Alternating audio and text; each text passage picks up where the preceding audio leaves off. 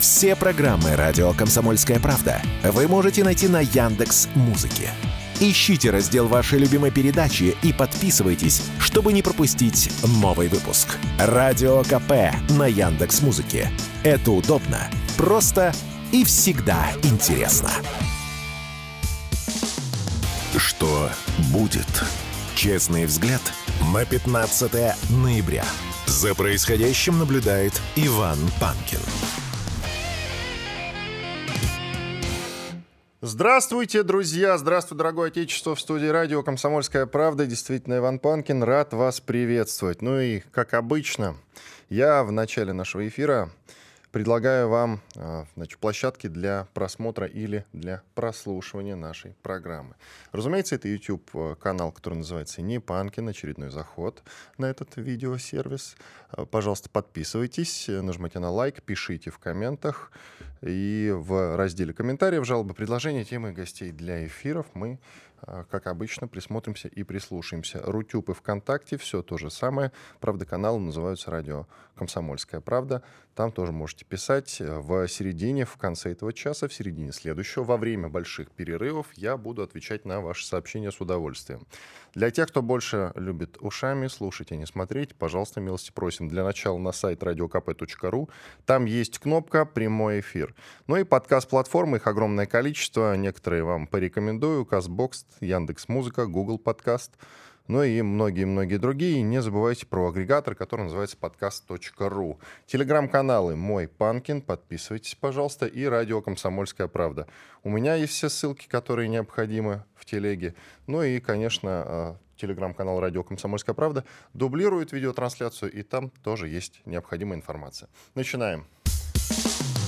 Что будет? Честно говоря, не знаю, почему некоторым не угодила тема Украины. Я ручаюсь. А, вот просмотр новостей на Укр-сайтах — это же заряд бодрости и позитива на целый день, честное слово, ей-богу. Вот клянусь вам. Я, когда э, изучаю все это, я делаю это э, за вас. Друзья, прошу это учитывать и лишний раз благодарить меня за это, потому что на самом деле это огромная нагрузка для мозгов. Я вам говорю честная, пионерская. Это очень тяжело иногда читать. Даже самые а, безумные политики, чиновники в Европе и их медиа, за редкими исключениями, а, делают такую лютую чушь, как Укрсайты. То есть там не настолько душевно больные люди работают, судя по всему. Тут а, кто-то из вас мне возразит, Вань, ну как так можно? Это же такая лютая пропаганда, на самом деле. Мы все это много раз слышали. На центральных каналах нам это говорят регулярно. Тут я с вами, пожалуй, соглашусь. Наверное, именно так не стоит. Давайте по порядку, чтобы ну, было честно, что называется. А так, в основном, мы с вами стараемся быть, ну, по крайней мере, часто над схваткой, насколько это возможно. Ну, помимо того, что мы выступаем за Россию. И тем не менее, объективность никогда не помешает. Многие, в том числе вот на, в Европе, там не любят Россию, там, да, на Украине, но не любить Россию можно по-разному. То, как это делают на Украине, это какое-то особое извращение. По порядку давайте начнем тут с... странным, мягко говоря, заявлением. Вчера э, с странным заявлением вышел глава украинской разведки Буданов. Давненько о нем не было слышно. Это довольно молодой человек, ему 37 лет, как мы знаем, и у него есть гражданство Великобритании, помимо украинского гражданства. Хотя, как мы знаем, согласно украинским же законам, двойное гражданство там запрещено. И тем не менее, уже многие выяснили, это не для кого не секрет. Судя по всему, он работает на британскую разведку, ладно, эту тему в сторону. А заявил он примерно следующее. Мирного договора, сейчас специально открою эту новость, мирного договора между Россией и Украиной, скорее всего, не будет. То есть две страны еще долго не смогут юридически завершить конфликт, и в качестве примера он привел отношения, знаете кого, России и, и Японии, которые так и не заключили мирный договор. А, он указал, что они к этим переговорам не готовы. Так, теперь Значит, по порядку. Вообще сейчас очень много говорится про разные сценарии. Вот буквально накануне а, Рогов, глава движения «Мы вместе с Россией» из наш частый гость, Э, говорил про вьетнамский сценарий. Сейчас это модно разные сценарии, значит, брать, особенно исторические, и э, делать э, разные громкие заявления. Вот Рогов сказал про вьетнамский. Он имел в виду, что это означает полное изгнание противника с нашей территории. Под нашей территорией он имел в виду всю Украину. А Буданов вот взялся за японский вариант. До этого мы слышали и про корейский. Я лично э, говорил про сирийский. Это когда много центров силы на территории одной страны, включая непосредственно э, изначальное руководство. Так вот, японский сценарий. И я вот задумался, Нехорошо, наверное, так говорить. Все-таки это серьезный человек, глава целой разведки, которая так или иначе, надо признать, иногда, к сожалению, успешно действует на территории России. И вот он делает такое идиотское совершенно заявление.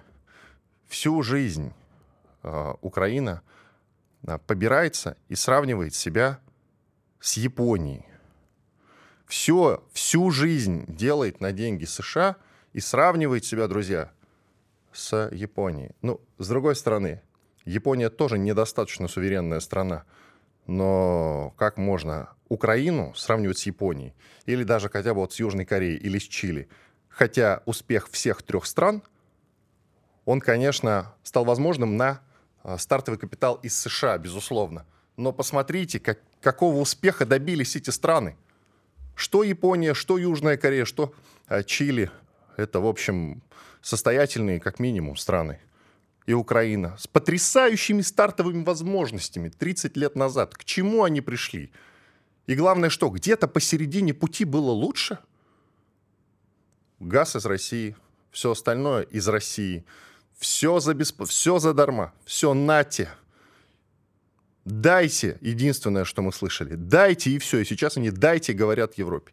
И вот он мирный договор, значит, э, отсутствующий с японцами, э, ставит в пример.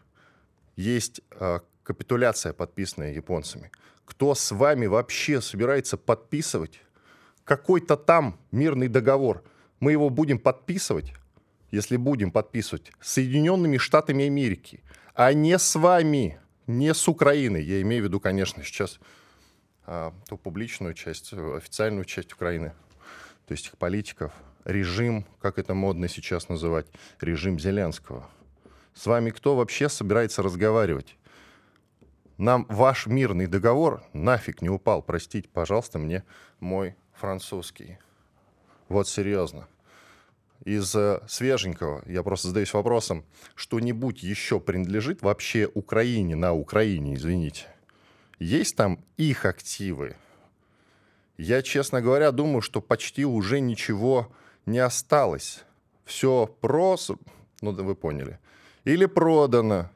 Вот, например, из вчерашнего госсекретарь США, бывший, разумеется, и бывший же глава ЦРУ, ЦРУ, Центрального разведывательного управления Майк Помпео войдет в совет директоров одного из крупнейших мобильных операторов Украины «Киевстар».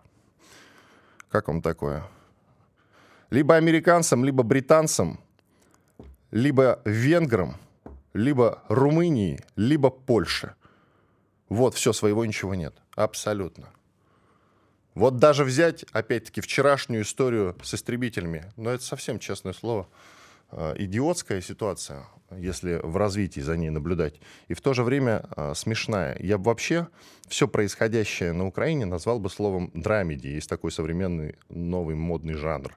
Старшему поколению более известный как трагикомедия. Так вот, драмеди. Вот, но все, что происходит на Украине, это драмеди. Драма и комедия. Так вот, а, помните всю эту историю с истребителями F-16, которые все никак не прилетят, и вроде бы уже прилетели. Официальный а, представитель ВВС Украины Юрий Игнат буквально накануне уже говорил, что все, база в Румынии построена. Уже наши соколята, как он говорил, учатся летать. Совсем скоро мы полетим бомбить Россию. Что-то в этом роде, там, что-то в этом духе он говорил. Ой, вчера выясняется, что и он же сам выходит в эфир одного из телеканалов, кажется, «Страна» называется, и опровергает свои собственные слова. Пилоты не приступали к обучению еще по управлению американскими истребителями F-16 в Румынии. Цитат следующая. Нидерланды передали 5 самолетов, 5. Смешно, да? И поскольку они находятся, а, вот, поскольку Нидерланды переходят на F-35, F-16 они передали в Румынию, То есть это первая такая партия из пяти самолетов. Будущий центр, который строится, и пока что никакой речи об обучении украинских пилотов там не идет. Сегодня говорим, что летим, завтра говорим, что строимся. И там еще есть одна цитата, он сам резюмирует, этот самый Юрий Игнат, официальный представитель ВВС Украины. Пишут, что уже наши соколят полетели. Дурак думкой богатеет. Ну, слава богу, признали. Это его цитата, действительно, представьте себе. То есть э, это голландские истребители, которые передали в Румынию. Это собственность Румынии и НАТО. То есть даже то, что они передают Украине, Украине не принадлежит. И ремонтироваться, вот тоже новость, они будут в Польше. Украине ничего не дадут. Даже патронный завод не дают там построить, потому что не доверяют.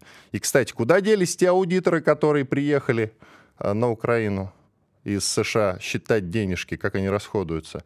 Это очень смешная история, друзья. Они пропали. Ну, в смысле, одного плитой прибило, а про других никакой информации нет про плитой прибило. Это не фигура речи, действительно был трагический случай несчастный. Упала плита на аудитора из США в Киеве. Такие, такие дела. Не ходите, дети, на Украину гулять, что называется. И Вашингтон-Пост написал, интерес Конгресса США к финансированию Киева серьезно понизился. При этом возросла конкуренция со стороны других приоритетов национальной безопасности, включая Израиль и южную границу. Об этом уже Вашингтон-Пост пишет. Одна из центральных американских газет. Закат Украины, друзья. Закат. Иван Панкин, студия радио «Комсомольская правда». Продолжим через две минуты. Радио «Комсомольская правда». Срочно о важном. Что будет? Честный взгляд на 15 ноября. За происходящим наблюдает Иван Панкин. Определенно хороший день сегодня к нам присоединяется после долгого отсутствия, надо сказать, Александр Сладков, специальный корреспондент ВГТРК, телеканал «Россия». Здравствуйте, Александр Валерьевич. Я вас приветствую. Доброе утро. Доброе утро. Скажите, пожалуйста, Александр, а как у нас с социальной справедливостью на фронте? Говорят, что, в принципе, ситуация улучшается, и боевые начали исправнее выплачивать, хотя пока что еще не без проблем, ну и так далее. Ну, на фронте нет социальной справедливости. На фронте есть генералы, солдаты, пленные. Все, а, весь этот процесс важен в тылу. Весь этот процесс важен в пунктах постоянной дислокации, там, где семьи живут, там, где дети живут, там, где раненых э, а, лечат э, и э, делают протезы. На фронте нет. Социальная... Ну, вот смотрите, э, было много жалоб буквально полгода назад. Невыплата, э, несоблюдение, что-то еще. Начинаешь общаться с э, ребятами в госпиталях или где-то в с теми, кто находится в пункте временной дислокации, но не на фронте нет удостоверений э, участников боевых действий с последующей выдачей э, удостоверений ветеранов. Эм, ребят, я говорю все время, ну посмотрите, огромная группировка, которая действует. Кто-то приходит, кто-то уходит, э, набирают новых людей, формируют новые полки, дивизии, корпуса, округа военные все внимание отдается боевым подразделениям. Безусловно, люди, которые э, должны, э, им Родина должна вот это, вот это, вот это, они не, могут не получить вовремя, потому что огромное напряжение идет на финансовые органы, на штабы, на кадровые органы, на секретные части, которые получают э, принимают, обрабатывают и передают документы куда надо. Идет Э, кадровая работа гигантская. Кого-то отправляют на учебу, кого-то переводят э, в госпиталь. Там, ну, естественно, я вот тут разговаривал с героями России, с несколькими одновременно. Вот мы встали в кружочек, и они, ребята, герои России, офицеры. Летчик, танкист, огнеметчик. Вот. И они говорят, слушайте, а как, какие есть наши права? Вот мы местные какие-то выплаты получаем. Мы получаем э, за героя 87 тысяч, по-моему. 83 или 87 тысяч за звезду героя. За это, за то. То есть мы еще даже не вошли в координаты грамотности этих социальных обеспечений. Поэтому э, процесс идет, процесс идет очень интенсивно, э, постоянно наращиваются. Ну, я, я говорю так, как есть. Я не, не то, что прочитал одного дядю, что я, как этот, придворный пропагандист, думаю, пригласить тебя, скотину, с собой прогуляться мне. Вот. Э, да просто на слабой неохота брать. Вдруг ты там э, мужчина с животиком и не, ну, только комментируешь, вот, э, а не ходишь. Но оно так и есть. Вот Турчак Андрей Анатольевич, его группа распространила информацию о том, что завтра ой, завтра, что на днях сразу во втором и в третьем чтении будет принят закон о расширении временного диапазона получения э, денег за гибель, э, ну, страховки, за гибель своих э, близких, э, те люди, которые реально воспитывали. Бывало, бывает так, что сестра воспитывает своего э, брата младшего, он уходит и гибнет, и она остается как ну, реально как родитель, без продолжения помощи и без всего. Поэтому ну, все, процесс идет, развивается, и пока я вот таких особых шероховатостей, ну, не вижу. Госдума на пленарном заседании, вот эта новость, приняла сразу во втором и третьем чтениях законопроект, распространяющий выплаты по обязательному госстрахованию на старших родственников всех бойцов, погибших в ходе специальной военной операции. Это плюс ко, ко всему. А что касается, Александр, ротации, с ней ситуация как-то улучшилась или нет? А, ну, я вам скажу так.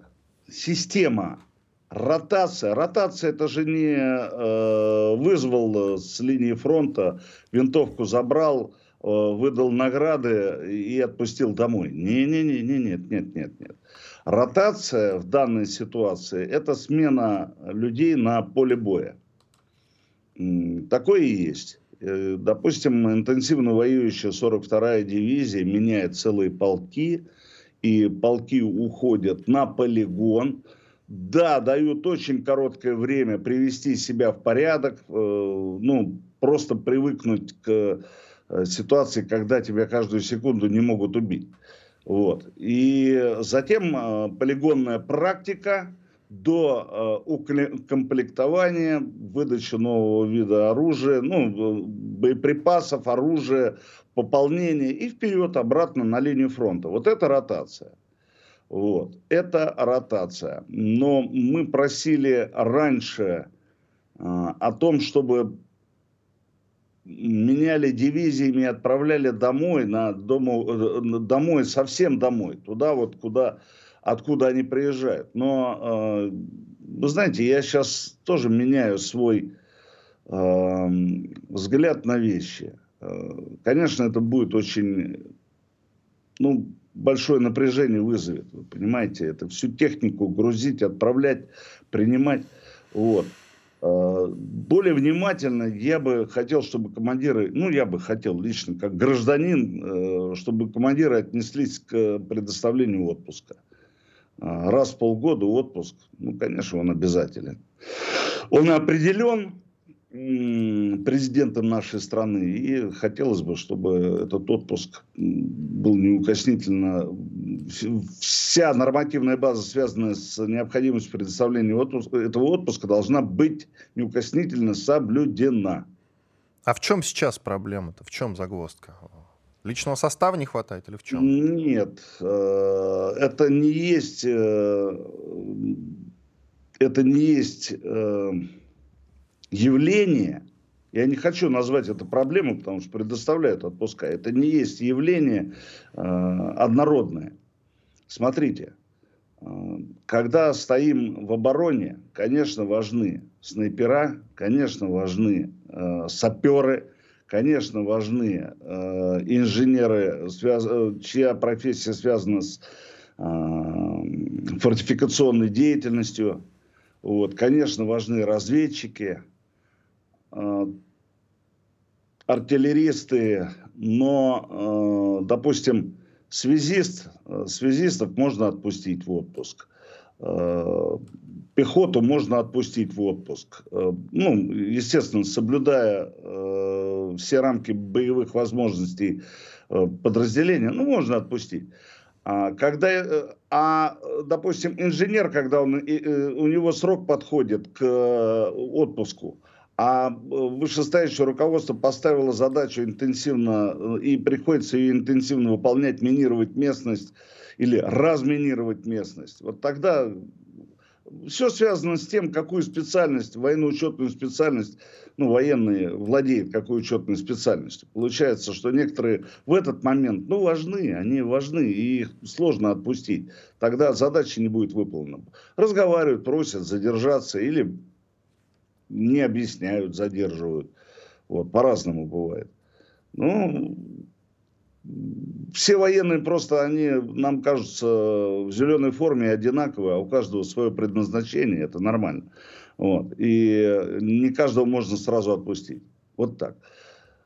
Система непростая, но командиры стараются.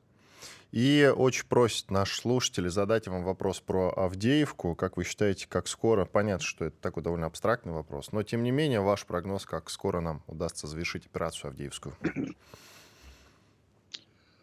сроки страшны. Каждый срок, который поставлен, он страшен тем, что появляются новые обстоятельства, отягощающие, помогающие. Главное не ложить или не класть людей там. А, надо беречь людей. Надо расходовать порох, тротил, но беречь людей. А, я сейчас могу э, разложить эту э, ситуацию с Авдеевкой на населенные пункты, на железные дороги, на направления, но все равно человек, который просто волнуется и соучаствует, ему это не надо. Тяжелая работа идет. Люди продвигаются вперед, люди цепляются за каждый камень и не желают его отдавать противнику в контратаках. Тяжело идет. Новая опасение противника заключается в том, от наших действий, ну, во-первых, мы окружаем реально.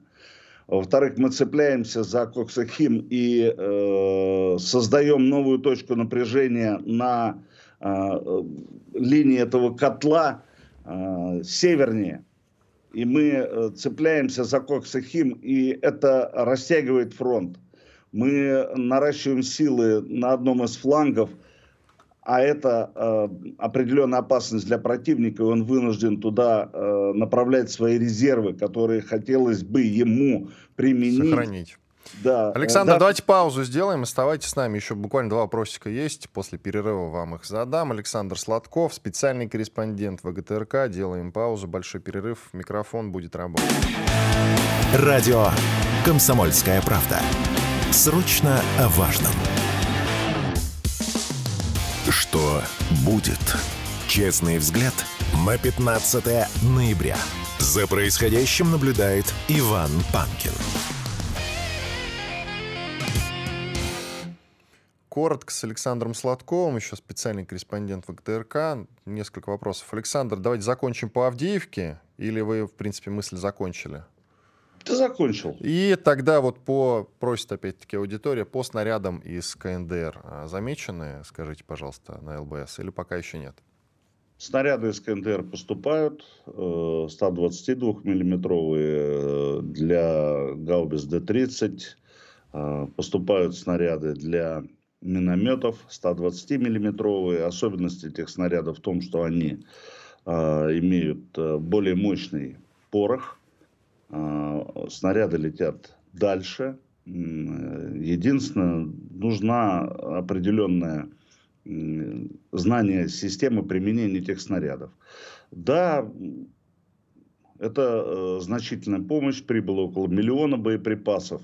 Пока только на месяц, если брать э, три, э, три участка, а у нас минимум три участка интенсивных действий на всей линии фронта – то расход, э, я не буду сейчас расклад давать, э, хотя он есть у меня, но Э, хватит примерно на месяц интенсивных боев, связанных с обороной или с э, движением вперед.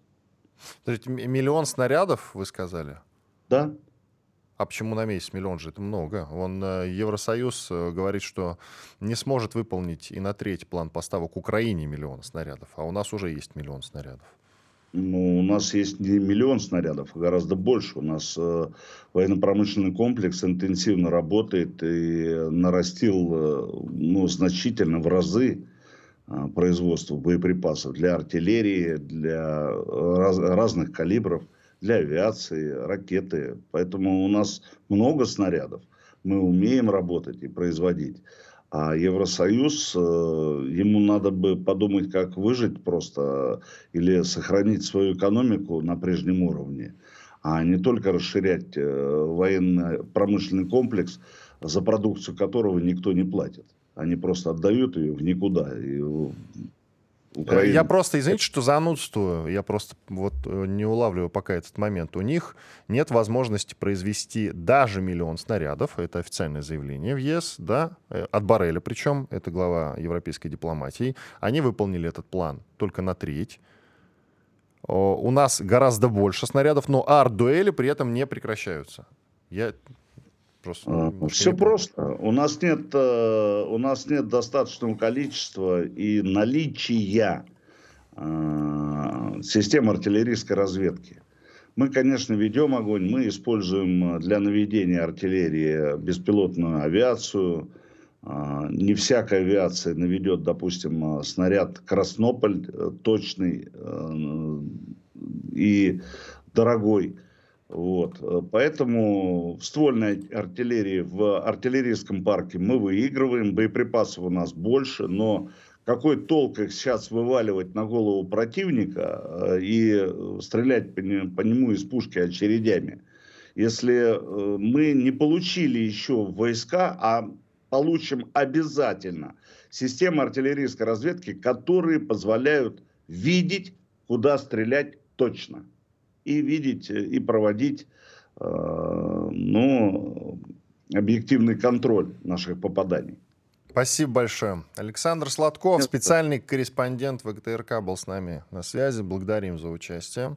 К нам присоединяется Марат Баширов, известный политолог, телеграм-канал «Политджойстик», профессор Высшей школы экономики. Марат, приветствую вас. Приветствую. Ну, немножко отойдем от Украины. Есть довольно любопытные, кстати говоря, новости. Они касаются МУСа, Международного уголовного суда. Значит, Турция, внимание, друзья, подала иск против премьера Израиля Нетаньяху в Международный уголовный суд за геноцид в секторе Газа. То есть вот вы в своем телеграм-канале пишете, Эрдоган сделал шикарный ход. Путин, насколько мы знаем, под следствием этого самого международного суда находится, уголовного. И в случае, если он, ну, как сообщается, по крайней мере, окажется на территории стран, которые этот самый МУС признают, то его, по идее, да, по идее, должны отправить в Гаагу. Я так понимаю, что Нетаньяху, несмотря вот на то, что Эрдоган сделал этот шикарный ход, Нетаньяху это не грозит при этом. Ну, а, нашему президенту тоже это не грозит на самом деле. Я имею Надо в виду сказать... даже подозрения. Да, и даже э, подозрения. То есть, э, смотрите, а... уголовный суд не будет преследовать э, Нетаньяху, я вот о чем.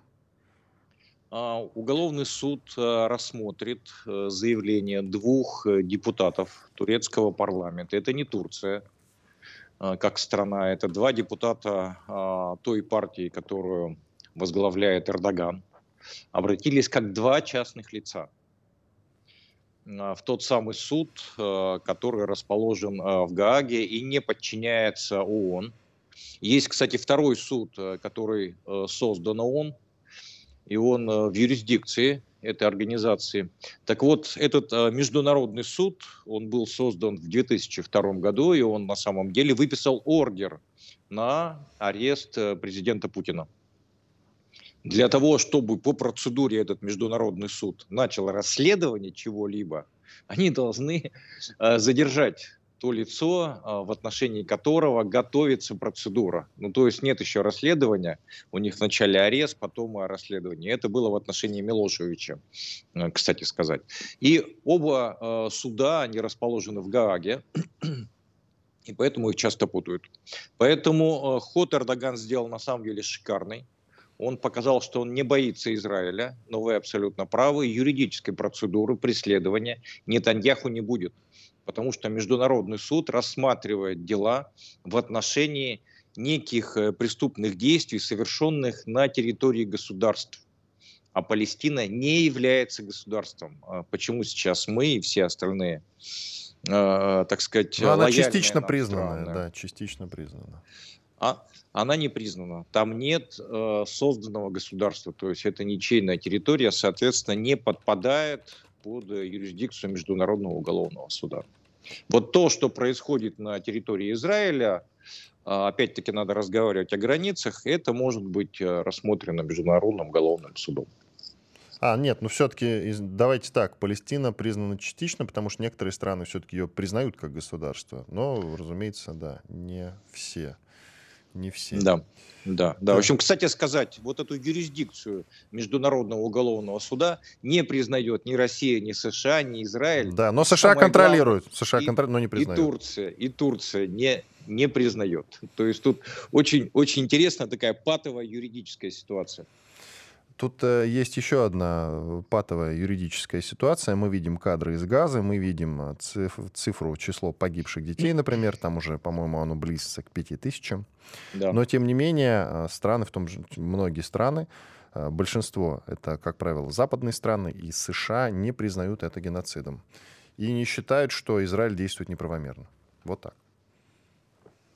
Да, а, когда создавалась э, вот эта конструкция, что нужно на а, Ближнем Востоке сделать два государства, одно израильское, другое палестинское, там вот эти все мины замедленного действия закладывались. А, поэтому сейчас важнее э, юридические какие-то, знаете, такие игры, нежели то, что фактически происходит. Все понимают, что это убийство, тех людей, которые не виноваты в том, что произошло 7 октября. Все понимают, что это не избирательная бомбардировка э, городского поселения, города, города Газа.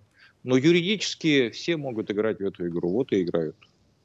Кстати, и вот вы у себя пишете, что, например, а, канцлер ФРГ, имеется в виду Шольц, заявил, что действия Израиля в Газе обоснованы и в рамках закона в рамках закона. Интересно, с чем связано это его э, заявление? На что он ориентируется, как вы думаете? Шульц э, понимает, что его к ответственности могут привлечь его избиратели. Его партия уже проиграла пару недель назад выборы в тех территориях, где они раньше доминировали. И, соответственно, общественное мнение, конечно, германское не на стороне Шольца на сегодняшний день. Поэтому он э, пытается знаете, так, в общем, прислониться к мнению западных лидеров, в первую очередь э, Соединенных Штатов, говоря, что Израиль имеет право на самооборону. А, это его такая, знаете, внутренняя защитная позиция. Он тоже, в общем-то, мало боится э, привлечения к ответственности в рамках Международного уголовного суда. Хотя, вы знаете, если когда-нибудь Совет Безопасности – но вдруг э, сойдут с ума Соединенные Штаты, Трамп выиграет, и они признают события на территории Палестины геноцидом, вот тогда будет организован международный суд, это уже без буквы У, то есть не уголовный, а просто международный суд, который будет инициирован Организацией Объединенных Наций. Но при Трампе вряд ли это произойдет, потому что Трамп э, союзник Израиля во всех смыслах этого слова, он же признал Иерусалим столицей. Вы знаете, жизнь такая штука, всяко может э, повернуться. А вы, вы считаете, что действительно это вполне вероятно? Я-то просто думаю, что Израилю ничего за это не будет никогда. И эта ситуация абсолютно забудется, ее под ковер заметут и все. А, когда создавали Израиль, никто не думал, что он окажется в окружении мусульманских стран, у которых через какое-то время появятся огромные деньги. То есть тогда не были еще разведаны ни запасы нефти, ни газа. Я думаю, что у Израиля на самом деле патовая ситуация. США, США вообще создавали Израиль как, знаете, такую свою э, военную базу-государство на Ближнем Востоке для контроля, для контроля Советского канала, для контроля э, торговых путей. И вот сейчас через десятилетия оказывается, что это страна с 9-миллионным населением в окружении мусульманских стран. Давайте паузу сделаем. Марат Баширов, известный политолог. Продолжим через две минуты. Громкий сезон на радио «Комсомольская правда». Весь мир услышит Россию. Весь мир услышит радио «Комсомольская правда». Что будет? Честный взгляд на 15 ноября. За происходящим наблюдает Иван Панкин. А вместе со мной Марат Баширов, известный политолог, профессор Высшей школы экономики, телеграм-канал Политджойстик. Подписывайтесь. Марат, давайте продолжим. Тут же глава ЦРУ по фамилии Бернс приезжает в Киев. Вот интересно, зачем? Есть у вас э, какие-то мысли по этому поводу? И, кстати, так сказать, в стык наверное, просто случайно совпало. Бывший глава ЦРУ Майк Помпео, он же бывший госсекретарь, сейчас будет контролировать ведущий мобильный оператор Украины Киевстар. По крайней мере, он входит в состав директоров. Наверное, это просто случайность и совпадение, да? Нет, это не совпадение. Бернс прилетает, чтобы объяснить э, господину Зеленскому, э, те новые параметры взаимодействия с Соединенными Штатами на 2024 год. Э, сегодня Нижняя палата Конгресса США, кстати сказать, приняла а, пакет временного бюджетирования а, администрации Соединенных Штатов на два месяца. И там нет денег ни для Украины, ни для Израиля. Но Пентагон выделяет из своих запасов э, снаряды для а, Израиля – без э, всякого финансирования от Соединенных Штатов, а вот Украина остается на э, сухом пайке. То, что господин Помпео появился в Совете директоров Киевстара, это телекоммуникационная компания, это, знаете, такое э, Вообще отношения между Украиной и США, они переходят из такого, знаете, инвестиционного, значит, помните, Байден сказал, это наша лучшая инвестиция, то, что мы делаем на Украине. Так вот, они сейчас начинают Э, забирать активы и получать э, дивиденды за эти самые инвестиции. То есть больше крупных вливаний военных э, для Украины не будет. Они будут поддерживать какую-то ситуацию в рамках социальной стабильности и попытаются заморозить как-то линию боевого соприкосновения. Не более того, вот за этим и прилетает Бернс. Я тут э, с утреца пораньше, в самом начале эфира, включил пропагандиста, такого оголтелого, знаете, кричал о том, что на Украине уже ничего своего не осталось, абсолютно. Э, либо это принадлежит э, американцам, либо британцам, либо венграм, либо румынам, либо Польше, на самом деле. Но, может быть, я был неправ, на самом деле, и еще у Украины осталось что-то свое может быть, совесть. Это, кстати, тоже считается. Вот, пожалуйста, вам слово. Совесть э, у правящей элиты Украины нет, конечно. Нет. Э, вы знаете, Соединенным Штатам сейчас нужен там такой эффективный менеджер. Там не, не нужен пиар-менеджер. Нужен тихий, э, серый чиновник, может быть, в военной форме даже. Кризисный но... менеджер, но ему даже кризисному менеджеру нужно с чем-то работать, понимаете? Вот какая тонкость. Вы знаете, весь вопрос, э, сколько работать. То есть любой кризисный менеджер знает, что можно работать даже при нулевом бюджете, распоряжаясь э, активами. Вот как раз они сейчас этими активами и пытаются распорядиться. В первую очередь, конечно, это земля. Конечно, это водные ресурсы. И э, во вторую очередь те активы, которые можно развивать, то есть высокотехнологичные активы, именно поэтому Киев старый интересует американцев. То есть, э, чтобы американцы там сели в лужу, нам просто нужно ударить по киевскому водохранилищу, да? Ну, раз проводные ресурсы заговорили. Нет, вы знаете, нам эти водные ресурсы самим э, пригодятся. А, то есть мы бить не будем, да? Хорошо, а как вы, раз уж мы начали разговор с вами про Израиль и про сектор газа, и вот вечная дискуссия, я периодически с разными людьми на эту тему общаюсь, и на самом деле она многих трогает.